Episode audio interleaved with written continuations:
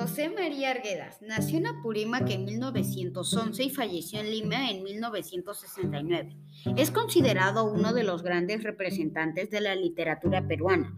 Fue un escritor de cuentos peruanos, poeta, traductor, profesor, antropólogo y etnólogo. Gracias a su labor de antropólogo, conoció de primera mano el mundo indígena. De hecho, en sus obras quiso plasmar el rico mundo indígena Así, en sus obras mostró un Perú dividido en dos culturas, la andina de origen quechua y la occidental, que trajeron los españoles. Su visión se espera, es esperanzadora con el deseo de que ambas culturas convivieran en paz.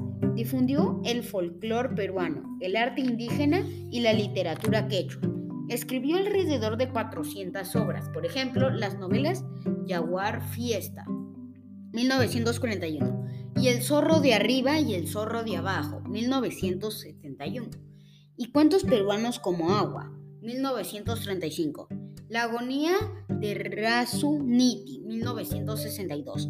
O El sueño del Pongo, 1965.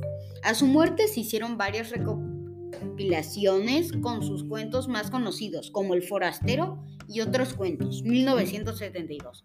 O Relatos complejos, 1974.